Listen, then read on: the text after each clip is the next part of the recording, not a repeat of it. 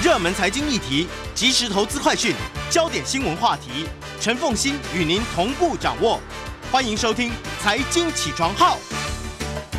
Hello，欢迎大家来到九八新闻台财经起床号节目现场，我是陈凤欣。嗯，今天我邀请的这一位好朋友呢，那么我我自己其实是因为受惠良多哈，那我觉得哇，这个新创公司呢，完全打中了所有想要研究财经啊，然后金融啊这些，就是所有的这些研究的人的痛点啊，那很好用。呃，我现在听到越来越多财经圈的人跟我讲说啊，这个网站很好用，财经 M 平方，嗯，这是亚洲，其实是全世界哈、第一家以总体经济为出发点的投资资讯平台。他们现在呢，在六年前推出了繁体中文版，然后呢，接着呢推出了简体中文版，对。现在有英文版。对。我为什么要强调这件事情呢？它就意味着，其实它是中英文都是第一家，用这样子的方式呈现的，对，用这种方式，对，好，嗯。好，在我们现场的就是财经 M 平方创办人陈嘉如，也非常欢迎 YouTube 的朋友们一起来收看直播，Richard 早。Hello，凤欣姐早，各位观众朋友大家早。来，嗯，这个财经 M 平方，如果大家有去过你们的网站的，像、嗯像我常常用哈，所以我自己就觉得很好用。那么，嗯，当初是什么样子的一个构想，然后想到说我要用各种图表，而且把它做各式各样的集合，对然后呢，去呈现出经济的面貌。要其其实这里面很专业，它可能很集中在专业人士才能使用它。对，那你怎么会想到这样子的一个网站？嗯然后你在想到这个网站的时候，你有没有考虑过说，诶，台湾金融从业人员到底有多少，值得这样子做一个网站吗？好，当时呃，我先跟大家分享一下我的背景，就是我在二零零七年的时候毕业，然后我的第一份工作其实就是金融业金融业的呃分析研究人员，所以我大量的在分析这些数据啊，或者是这些事件对金融市场造成的影响。那那时候大家也都知道，二零零七年其实最震撼最大的就是说它是金融海啸的前戏，然后我那时候就去分配到去去观察说美国房地产的市场怎么样啊，美国整体的经济怎么样，哦，所以你的分析工作第一份就是分析美国房地产。，对美国的经济。那那时候你就会发现说，哎，其实很多的数据它其实透露出一些蛛丝马迹，在告诉你说，哎，美国房地产好像真的有一些危险，包含说当时的美国的房市的库存非常非常的高，美国的房贷违约率已经也是攀升到非常恐怖的水位。那果然那个时候就会发现说，呃，当美国经济当它呃美国房地产当它出现问题的时候，然后它循环大概十八年一次，一九九零年代也发生过，所以那个时候其实造成了股市或者是全世界的经济很明很很明显的受到冲击。所以我觉得那件事件对我的呃影响还蛮大的。然后当然到最之后的二零一二年的欧债风暴啊，或是整体的一个呃二零一五年的新兴市场风暴等等，我都会发现说，哎，其实都有一些蛛丝马迹在透露出一些讯息。可是这些讯息好像都是呃金融业的比较专业的从从业人员才可以使用，或是才会使用这样子的一个数据。所以我当时在想说，如果我可以把这些数据也拿出来，让一般大众投资人也有机会使用的话，那该有多好？所以你想的还不是金融从业人，你想的还是一般投资大众。，对，因为我真的很想要告诉大家说，这些数据真的很重要，而且它其实散落在各地，那它可能就是一个 data，你可能不知道它的重要性，但如果我们可以透过图表。或者是透过一些 inside 转换的方法，譬如说，我们直接去算出说全球接下来呃可能半年到一年衰退的几率是多少，我们可以把它运算出来的话，那其实一般大众就可以非常简单的去吸收它，然后他就可能很简单的就会想要说，哦，我来追踪这个数据到底是怎么样。我举一个非常有趣的例子，就是我们呃网站上面最就最多人收藏的一张图，那它是重型卡车的销售量，美国六点三五公吨重型卡车的销售量。那这个重型卡车的销售量呢，它为什么有趣？因为你把它跟 S M P 五百，就是美国股市画在一起，从一九六零年到现在，你会发现哇，五次的循环，每一次它都领先嗯。S M P 五百，可能半年时间出现头部的反转。嗯那如果呃这个重型卡车的销量，它可能就是在美国的一个机构它公布的，你就不知道它的重要性在哪里。而且我们要找到这个数据，其实真的是千辛万苦。对，但是如果你把它跟 S M V 五百发画在一起，然嗯后你把时间拉长来看，你看到它的一个联动性，嗯或者是它的领先性。那一般大众投资人可能就会想要收藏它，因为他可能就在想说，哎、那我如何去观察这个重型卡车的销售量，它是怎么样？呃，它反转了吗？嗯或者是它最新的一个这个月的数字是多少，来去判断说它的股，它对于未来美国股市的一些预期。所以你刚刚所提到的这个情况，就你心目中最优秀的一个图，应该是它既有重型卡车的销售量，同时有一个 S M P 五百的指数，就两条线画在一起。对，因为我常常会讲说，假设它只是一条线，譬如说一个 data，好，那它可能就是一个 data。但假设我们把它去找到它相关联的投资商品，那它就有机会从 data 转成 insight。就想到我在早期跑新闻的时候呢，其实所有这些相关的数据啊，那你都会听到经济学家也好，或者金融从业人员就跟我们讲说，哦，什么数字跟什么数字之间，他们彼此的相关系数是多少？对，零点五、零点八、零点九这样子。那当然，我们能够从我们的不断的抽象理解，要去理解说，哦，这两件事情有相关联的。。对，但是，当你想想看，变成两条线的时候，画在一起，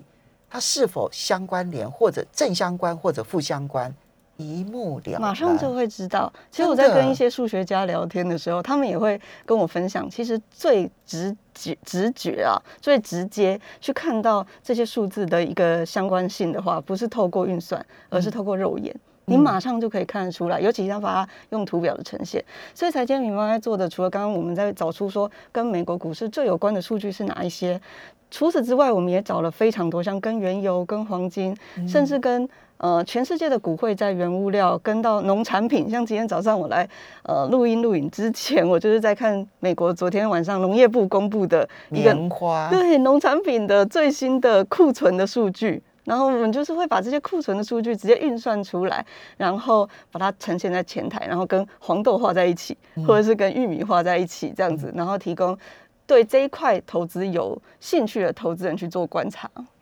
所以呢，你自己曾经有过经验，你知道说痛点在哪里，你也知道说，哎、这些数据我画成图表之后，它是一个很有用、很有价值的工具。对，但是这个变成你自己要创业哦，嗯那就会是两回事了。对，通常来讲，我们的第一时间就是啊，这些这些数据很有用，我就在网络上嘛，这个这个百海纳百川嘛，网络上什么都有，嗯我就去网络上搜寻就好了。嗯嗯，你在搜寻的时候都没有找到相关的类似的网站吗？我觉得大部分的网站它还是比较偏向是它提供 raw data，就是呃原始的数据，它其实并没有做一些处理。或者是一些分类，或者是一些 data 转 insight 的过程。刚刚我们提到说两条线画在一起，它就有机会变成动态的报告。嗯，对，所以我觉得这可能在目前财经平方还是第一家尝试运用这种总体经济的数据，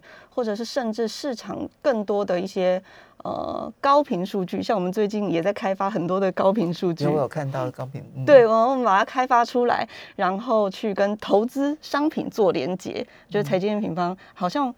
还算是蛮独特的一家公司。对，所以当你去搜寻各个网站的时候啊，其实这就是两种态度就会出现了。嗯，一种是我需要，但居然市场没有，哎呀，这是商机，这是痛点哈，就应该要去创业。对，另外一种就是我虽然需要，可是市场上居然没有，那可能代表这件事情做不起来吧？嗯因为如果连英文版的都没有，很多人可能在台湾很多人就会觉得，反正你把英文版的 copy 过来就好了。嗯。就如果连英文版都没有，那英国那英文版的这个市场，它可能在全世界是这么大的市场，如果都没有的话，大概做不起来吧？嗯，这两种声音都出现过吗？其实像英文版，我觉得举最厉害的一间公司，在提供这么多 data 的公司，以 Bloomberg 来说好了，彭博它其实在做的，它就是一个非常完整的终端系统。那你会有非常多的 data 在里面，但是都是最初步的数字。对，但是你分析师必须要坐在那个 Bloomberg Terminal，就是它的彭博终端机上面，你才会使用。那一般大众投资人他其实很难去接触到这样子的呃工具，因为一台的彭博可能它的年价格就会到很八十到贵一百万，非常非常的贵。那可能不是一般大众投资人他可以可以去接触的，主要还是比较是像金融业的业界里面可能会去接触到。所以我还是会思考，就是说，那我有没有办法透过呃更有效率的工程方式，然后把它呈现给一般大众投资人也可以接触到。对，这是我当初的想法。你在金融业啊，其实是薪水很不错的一个行业，然后呢也相当的稳定。当你想要出来创业的时候，你身边没有反对意见哦？呃，我觉得还好，真的，很棒，很棒，很棒。好，那在二零一五年八月的时候呢，你就决定要创业了，对那只靠你自己是不够，因为你有金融专专业，对但事实上这里面呢，你所希望呈现出来的这一些各式各样的图表，嗯除了要有金融判断它是不是相关联之外，它其实需要很多工程师这个的处理啊，就是对技术背景，然后呢把它变成城市啊，然后接着才能够更好的把它呈现出来。是所以呢，你就去说服了大数据的工程师王达茂 Ken，对。你怎么说服他的？然后你们两个人工作其实都是很好的、很被看好的工作。是嗯，你怎么说服他的？好，那个时候我离开金融业的时候，其实我没有什么呃创业圈的人脉，或者是其实简单来说就是我不会创业，我不知道怎么创业，所以我就呃去参加了一个呃类似像是一个学校，叫做 Alpha Camp。嗯。那 Alpha Camp 他们主要就是在说，哎，假设你今天想要创业，或者你想要加入新创公司，想要拥有新创公司的技能，你可以到我们这个学校来去呃获取这些技能。那我的 co-founder Ken 就是当时学校里面的老师，我真的啊？对，然后那时候我就觉得说，好，如果我今天要创一个网站，我一定要呃找到老师等级的这个厉害的工程师。师，对，哦然后说服他一起创业。所以我就是在有一次下课，我就问他说，哎，Ken，不好不好意思，可不可以跟你聊一聊？我们到 Starbucks 去聊一聊。那那个时候我们到 Starbucks，我还记得印象很深刻，就是当初我在说服他的时候，我把我的想法就是画在 A 4的纸上。那个时候真的就是很土法炼钢，我就把它呃画在 A 4的纸上，然后那时候的公司还叫做 Dream Finance，就是我梦想中的一个金融平台。嗯对，然后我就把它画起来，然后把我的想法、我的初衷、我网站一开始的架构告诉他。然后那时候我也不知道他有没有兴趣，但是最后我就推荐了他两本金融相关的书。嗯然后说，哎、如果你有兴趣的话，你可以看一看，因为在他认识我之前，其实他并没有呃投资的经验。对，那他现在已经变成一个非常厉害的投资的 的人了。他那个他靠他自己就是呃去运用一些方法，或者是看我们的网站的数据，其实他也开始去切入投资市场。我觉得他也是很厉害。但反正 anyway 那个时候呃他并没有给我答复，但是过了两三个礼拜，他就传来给我说，哦，我看完你推荐的书了，我对这个市场很有兴趣。那哇，是不是可以请你呃再跟我说仔细一点？那我们就那个时候开始，所以不是你说服了 Cam，而是他说服了自己。可以这样说。而且呢，这样子听起来，你们两个人的个性是，呃，你比较属于积极型的，然后这个，嗯、说到就要，呃，就是言对这个这个就是急之急行，对不对？哈，。对，但 Ken 比较属于深思熟虑型的，没。错。哇，风清姐分析的很好。对，你们两个人的互动很明显是这种情对况，对对对对对，哦，所以配合的很好。对我们配合的，我一直觉得他是我最大的贵人。嗯，对，就是我们一起创业到现在，那也算是个性有一些互补，或者是专业有一些互补。譬如说我主要就是负责金融研究这一块，然后公司的一些营运制度等等，那他就是负责工程技术这一块。嗯，对，你刚刚讲刚开始的时候，你的名称叫 Dream Finance 哈，对梦想中的财务数字，但是最后你们改名叫做财经 N 平方 Macro Micro 哈，对，总体经济个体经济，对，嗯，这个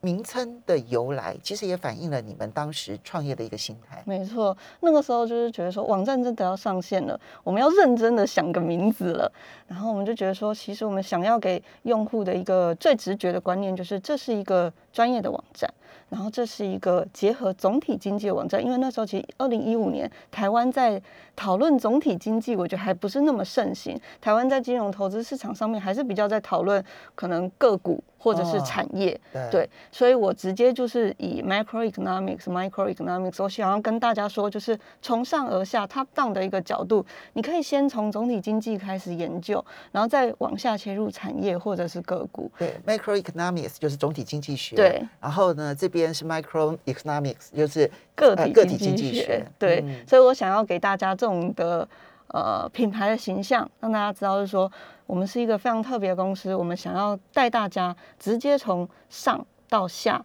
然后从宏观就是总体经济，嗯。然后到微观这样子的一个态度，嗯，其实，呃，你既塑造了你的形象，然后同时你也表达了你希望对这个社会所能够达成的贡献是什么。对，想要传递的讯息是什么？用总体经济到个体经济去学会投资这件事。，对，哦，所以当你这句话清楚了之后，整个的创业的构想就再清楚也不过了。对，所以我很喜欢这个名字，我到现在还是很喜欢这个名字。财经 N 平方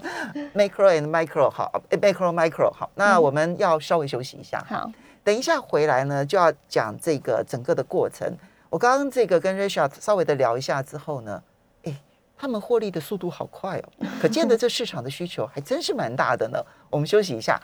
欢迎大家回到九八新闻台财经起床号节目现场，我是陈凤欣，在我们现场的呢是财经 M 平方这个。全亚洲第一个，或者是全世界第一个以总体经济为出发点的投资资讯平台——财经 M 平方的创办人陈嘉如 Rachel。那么，嗯，也非常欢迎 YouTube 的朋友们一起来收看直播哈。那，嗯，刚刚我们其实提到了，就是说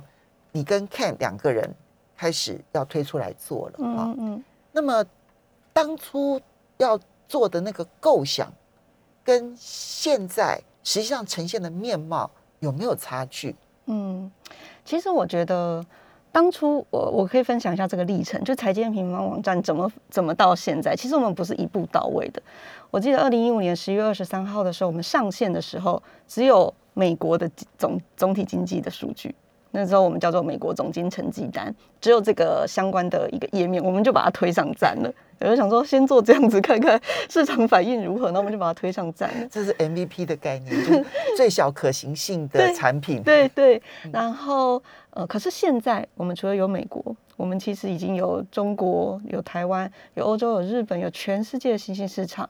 然后再到我们把它跟商品做连接，像刚刚呃跟凤欣姐提到的这个单元，我们叫做操盘人必看。因为他真的是一个操盘人，他告诉我们就是说，哎，Rachel，你们可不可以把它跟直接跟投资商品画在一起？所以我们就开发了这个操盘人必看的专区。这个操盘必看啊，这个专区是你的你的这个客户回馈出来的结果。对，而且他是呃金融业非常专业的操盘人，对基金经理人，他给我们的回馈的结果，那我们就想好，那我们就把原油相关的数据全部分类在一起。刚刚提到的咖啡、黄豆，甚至美元、澳币。然后全世界的股市，我们现在已经开发二十六项商品，这么多的商品，它甚至比特币，它相关的数据有哪一些？我们全部把它分门别类在一起。像刚刚提到的重型卡车销售量跟美国股市，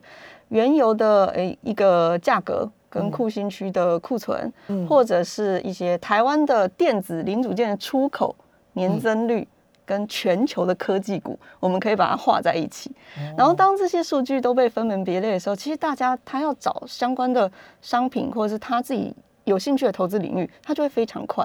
那是操盘比凯。然后再来从这些原先的一些经济数据，我们又延伸到刚刚提到的高频数据。我举一个例子，就是说我们会去侦测美国呃全世界的各个国家，比如说美国、英国、德国、日本，或甚至巴西、印度这些民众，他们打开手机用 iPhone 导地图导航的一个次数。你们到哪边去找到这数据？其实苹果公布这个 API，哦，真的，对，然后我们就把它找出来，找出来干嘛呢？去判断疫情最坏的状况过了没。所以我们就会发现说，哦，原来这种高频的数据，因为其实我觉得接下来的世代啊，它变动的非常快。所以我们的数据也不能只是截取之前的，可能是每周、每月或甚至每季。我们知道，它我们在公布经济数据的时候，有时候会相对的，呃，它时间会拉得长一点，而且其实是非常 delay 的。对，所以我们就开始去呃收集这些相关的呃，譬如说全球的航空航班数，嗯，或者是呃旅馆的入住率这种，然后我们就把它找出来，然后。就可以更快速的协助我们去判断说经济到底复苏了没？现在的整体的一个状况怎么样？这高频数据。然后当加入这些高频数据的时候，我们同步的也开发了工具，就是用户来到我们的网站，你可以自己画图，嗯，然后你自己画图之后，你收藏起来，让财经平方帮你更新这些 data。那你也可以分享给更多的人。举例来说，像我们有一位医生，我们的用户，他就会。常常在财经平方上面画图，然后分享他的 insight。他去年画了一张图，我印象非常深刻。他把美国的制造业跟服务业相减，然后去看说现在到底是制造业强还是服务业强。然后他把它跟美元指数画在一起，你就会发现，哎，制造业强的时候美元会弱，服务业强的时候美元会强。那它的背后逻辑其实就是说，哎，制造业强的时候，其实很多美元之外的国家它可能会受惠；但服务业强的时候，可能就是啊这些比较先进的国家可能会受惠，那美元就会比较强。它把它画在一起，嗯，那画在一起自动更新之后，我们就会发现说，哦，这个数据好准哦，因为去年一整年真的就是服务业强于制造业，嗯，然后到年终之后，美元开始转强，逐底回升，嗯，然后到今年也是。上半年也是呈现这样子的状况，嗯，所以我们就发现，哎，当我们给了工具、给了数据，用户就可以自己前来做社群。在你们给用户这些工具，然后呢，让自己可以绘图之前，嗯，那个怎么样子去找到什么跟什么数据是有关系？还有很多的数字，比如说你要先啊。苹果它有公布说，它实际上它的那个用户呢，去搜寻什么什么这些数字，它其实是有的。对。但问题是，你怎么知道有这个数字？对。你知道这个就是茫茫人海，这是茫茫资讯海。这个动念找到数据，然后接着把这个数据拿来，又动念把它给做结合。其实这是一。这一连串最困难的就是人脑这个部分了耶。对，所以其实财经平方还是有一个非常专业的研究跟量化团队在背后，就是我们大量在找寻这些数据，然后再把这些数数据跟商品结合在一起。然后我们想要做的就是说，那我们把它呈现出来了，不是只有我们可以当研究员啊？是不是每个人都可以当研究员？什么时候开始想说，其实应该可以开放用户自己来绘图？其实这是最一开始就这么想，只是我们大概到了二零一七年、一八年的时候把这个工具做出来。对，因为我就觉得说，如果我是用户，可能因为我本身是研究员，所以我本身就会很大量使用那些工具。但是那个工具本来是在后台可以让我们研究员自己使用，我就想说，那我们也开发出来，让更多的人可以使用，让这个脑不是只有在财经平方团队里面，而是可以让。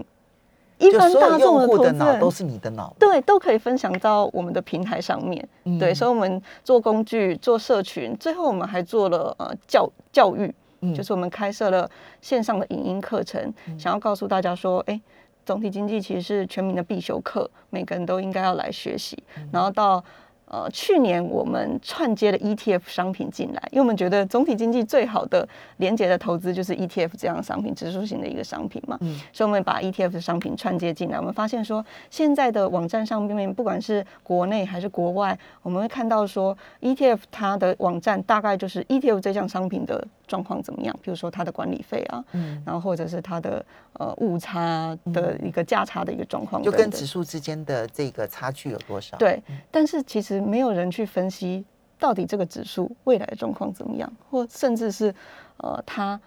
有什么样的因素影响着这个指数？嗯，然后我们全部都把它串接在一起。所以，呃，其实现在的 m 平方绝对比当初想象的 m 平方还要大的非常非常多。然后我觉得很感谢，就是说，诶，用户会一直给我们回馈，然后我们会一直成长。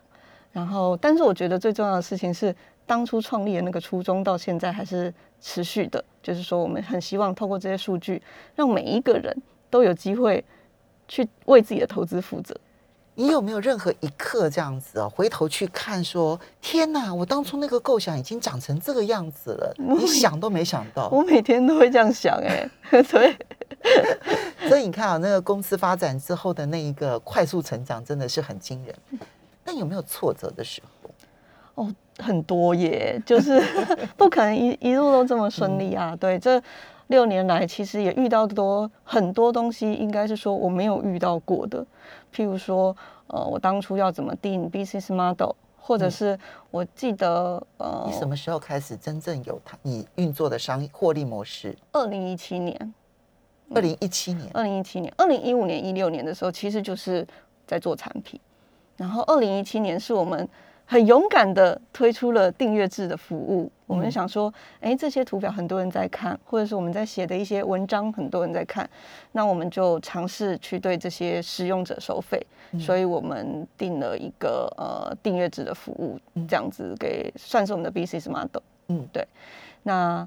当然你有分开来，就有一般的图表，就一般人都可以看这样子。对。那但是有一部分是比较独家的图表。那这个部分的话呢，就是必须是会员制，就就就必须是付费制。对，我们是看使用的状况，就是说，可能你每周看超过多少张图的时候，就可能会开始跟你收费，或者是你可能是要使用呃我们的工具，譬如说画图的工具、回测的工具的时候，你可能会需要收费，大概是这样子。对，然后讲到讲回来挫折，对，就是像呃这种定力 business model，或者是到呃，我觉得二零一九年可以跟大家分享，二零一九年那一年是我觉得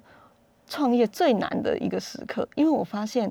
我要从做产品变成做公司了。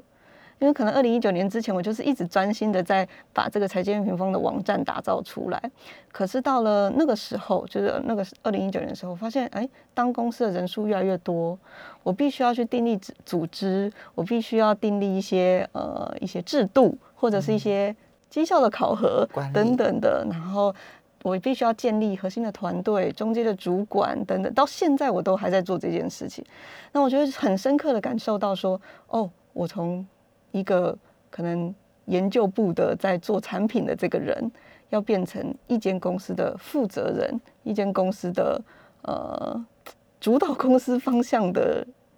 公司的的创办人。加入你这个分享非常有意思的，因为刚刚其实，在广告时间呢，我问过这个加入，就是说你们什么时候开始转亏为盈？嗯嗯，你们大概二零一七年、一八年就转亏为盈了，差不多一八一九，对。就在你转亏为盈，理论上来讲应该很欢呼的时候，嗯，你反而会觉得是你内心最挫败的时候。对，这点是我觉得所有创业的人都可以在思考的一个问题，不是赚钱就等于成功，管理是一件很难的事。对休息一下，马上回来讲现场。欢迎大家回到九八新闻台财经起床号节目现场，我是陈凤欣。在我们现场的呢是财经 N 平方创办人陈嘉如 Risha，也非常谢谢这个 Risha 来这边分享哈你的那个心路历程。我觉得我既介绍了一个好工具给大家哦，那同时我也觉得介绍了一个很好的创业态度给大家。其实，嗯，我看了很多创业的故事或者创业的书籍。啊，这个书籍里头就告诉我们大家说，你要先从你自己的痛点开始出发，啊，然后呢，嗯，一开始的时候你就先不要急着，就是要做到很完美啊，就是最小可行性产品有了就赶快推出去啊，然后接着你要让它自然的成长，你不要阻碍它的成长，嗯，你要愿意接受各方的意见，像你们跟客户之间、跟会员之间不断不断的回馈互动成长。让你们今天的面貌变得越来越亮丽，哈，那越来越丰富，哈，长成一棵大树。这不是你当初能够雕琢出来的，嗯，而是要开放成长的。那后来，你跟我们提到说，你其实最痛苦的时候，反而是你必须从一个产品的创造者变成一个管理者的时候，对。因为创业只要把产品做好就好，对，一开始对你只要把东西做好，对，把事情做好。嗯，但是带人的时候，我怎么让人心跟从，就是一个完全不一样的课题。对我刚刚在休息的时间也跟凤欣姐讲，其实我一直都觉得说。什么？我以前也才是一个研究员啊，怎么会突然要做这些事情？然后我发现我很多东西都不会，可是我觉得我那时候的态度就是好，那我就解决它，或者是我不会我就去学。所以我印象很深刻，我那个时候做了一份简报，就是财建平方的简报，未来想做什么等等。然后我呃遇到什么问题，这个简报不是拿去募资，而是拿去请教了各式各样呃可能。非常有经验在创业的领域里面，或者是他辅导很多创业家的这些老师们，我就是跟他们讲说，哎，不知道你们有没有空可以跟我聊一聊我遇到的一些问题，然后带着这个简报去找他们，然后跟他们说我遇到什么问题，让请他们给我回馈这样子。那除此之外，我也阅读了很多很多的书，然后希望说从中我可以找到答案，然后持续不断的学习。所以我一直在跟我的团队讲，是说。假设我们不会，我们一定会有很多东西不会，因为我们在做世界上还没有在做跟我们一样东西的人，所以我们一定有很多不会的东西。但是我们一定要一直学，那我们就是把它解决它，解决解决掉。那我就是一直在用这个态度到现在。我觉得到现在我也还是会像今年我在定未来二零一二零二六年，我们一次定五年的目标的时候，我也发现说，哦，我可能从公司现在二十人，到那个时候可能会变到。四五十人的，那我可能会面对到的又是另外一种问题，那我要怎么解决它？大概是这样。这个学习态度真的很不一样，没有因为成功觉得我可以做所有的事情，也没有因为嗯 成长的过程当中遇到了挫折，觉得都是别人对不起你。相反的，你觉得是哦，原来我不会，原来我该学。对，嗯，在什么样子的一个时间点，你会有一种感觉说，哇，我应该是成功了。哇，我想我可以分享几个我很开心的 moment，但我可能会觉得那个就是很短暂的成功。譬如说，我有一个 moment 是我非常非常激动的，是二零就是刚刚提到二零一五年的十一月二十三号网站上线的那一天。我记得那一天到了晚上六点多的时候，我就跟 Ken 就是我的 co-founder 讲说，好就把它上了。然后我们都我们都准备了。那么久了，就把它上了，然后他就上，他一上，我连那个网站都不敢打开，我就说我要下班了，嗯，然后我就立刻离开公司，然后到了捷运站上，捷运站里面，我印象好深刻，我坐着那个捷运，然后眼泪一直掉，那很像是一个就是宝宝生出来的感觉，就是说我们我们努力了那么久，我们终于把网站生出来了，然后网站我眼泪一直掉，一直掉，一直掉。然后到了晚上很晚的时候，大概十一二点的时候，我才敢打开来看，说有多少人看了我们的网站。然后非常感谢那个时候有很多很多的人发现到这个网站，然后大量的分享。你那时候有做广告吗？没有，完全没有。就有人发现你们了。对，就是我们会粉呃，在我们当时建立的粉丝团，然后去分享这一件事情。然后我个人也有一个粉丝团，然后在那边分享这件事情，就这样子而已。嗯。然后就有非常多的人转传。这个网站，所以这个时间点是我很开心的时间点。但还有一个时间点是我们在二零一九年的时候跟好好好学校合作，然后我们出了一堂呃总经十五堂课，就在用透过十五个单元来告诉大家总体经济到底要怎么看。哇，这一堂课也是当时的募资募到了，好像募到了超过千万，非常非常。漂亮的数字，就是我们发现说，原来这么多人想要知道总体经济怎么看。然后那个时候我也觉得好兴奋哦。然后再到去年我们 ETF 网站推出，或者是我们去年举办了第一届的总经影响力论坛，我们邀请了九位非常厉害的讲师，跟我们一起聊聊总体经济跟投资趋势。所以我会发现说，像这些时刻都是很开心的时刻。然后他可能也算是小小成功的时刻，可是我会一直告诉我自己跟团队说，其实，呃，只有一天的成功，没有成功的一天。你要推出一个新的东西，而这件事情，你虽然觉得它很好，但你不知道社会或者是市场接不接受它。嗯，就在那一个刹那，如果他成功了，就是你最兴奋的时刻。对，然后我很喜欢一本书，叫做《无限赛局》，它其实在告诉我们的观念也是说，其实你要一直走下去。对，所以我刚刚提到是说，呃，只有一天成功，没有成功一天；但同样的，也是只有一天失败，没有失败的一天。其实就是。这都是一个过程，那我们就继续走下去就对了。好，你刚刚提到了无限赛局，因为我们在我们的节目里头也介绍过无限赛局，那我就想到我们网络上面已经有网友要跪求那个你给 Ken 的那两本金融书是什么，说服了 Ken 来跟你一起合作做财经 N 平方。我每次提这个，大家都会问说那两本书到底是什么？那两本书其实就是呃，Isaac，我不知道冯琪姐知不知道，他其实是呃。二零零七年、零八年，他就呃开始在总体经在台湾的总体经济的分析市场上面，呃开始写文章的一个艾谢克，艾谢克，对，非常厉害的人，对。那他当时出了两本书，因为那个时候其实，在台湾讨论总体经济的人真的不多，嗯，那他写的。第一本书就是经济指标，呃，告诉你没告诉你的事情，他还告诉我们说经济指标到底怎么用。然后另外一本书，我印象中叫做《道琼三万点》，他在告诉我们比较长期的一个趋势是怎么样。嗯，那我会觉得说这两本书是我当时我觉得它最好吸收，然后它又是台湾人写的，然后可以立刻的让大家上手，所以我就是推荐给 Ken。好，艾谢克的书还有，对，我觉得其实大家有兴趣的话，真的。艾谢克他在讲财经的这些相关的讯息的时候，其实是相当不错的。对啊，他非常厉害。他在台湾的粉丝也非常的多，嗯，这点还相当不错。那未来的发展，你希望呃十年后你回头看到的财经 N 平方会是什么？我今年才把它画出来。我觉得说我们现在是从产品到市场，所以这个市场上面呢，其实我们最重要的事情就是。我们在做的东西其实不是只有只是在解读台湾的市场，我们在解读全世界的市场。刚像刚刚提到的，我们在解读黄金，我们在解读美元，我们在解读澳币，全世界股会在原物料。这应该是可以让更多的人知道这样子的网站存在的。所以到市场端，我们很希望我们可以从台湾走到国际。嗯，那有繁体中文版，有简体中文版，有英文版。对，我能够期待西班牙语文版吗？期待他们可以看英文。我们要非常谢谢 Rachel 来接受我的采访，非常谢谢财经。